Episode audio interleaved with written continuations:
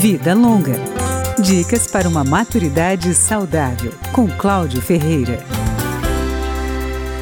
O Conselho Nacional dos Direitos do Idoso, em conjunto com os Ministérios da Justiça e do Turismo, tem uma cartilha que mostra como atender bem o turista idoso. Esse, geralmente, é um público que tem mais tempo livre, portanto, pode viajar em baixa temporada. E muitas vezes prefere viajar sozinho, com familiares ou amigos, ao invés de se engajar em um grupo grande. O bom atendimento deve começar no material turístico promocional, que deve ter letras grandes, textos sem gírias e uma descrição clara e detalhada dos serviços. No atendimento personalizado, o agente de turismo deve identificar as necessidades específicas do idoso e evitar um tratamento infantilizado. A cartilha traz dicas para uma boa comunicação com os mais velhos.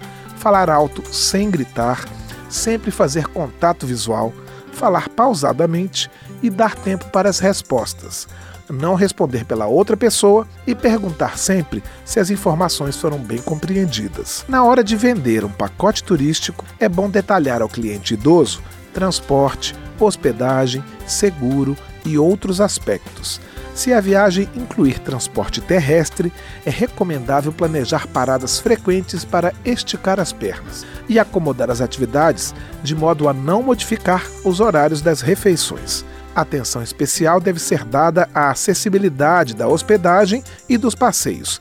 Checar se há corrimãos nas escadas e declives, além de piso antiderrapante barras nos banheiros e portas com largura mínima de 80 centímetros. Esquecer locais com degraus muito altos e calçadas irregulares.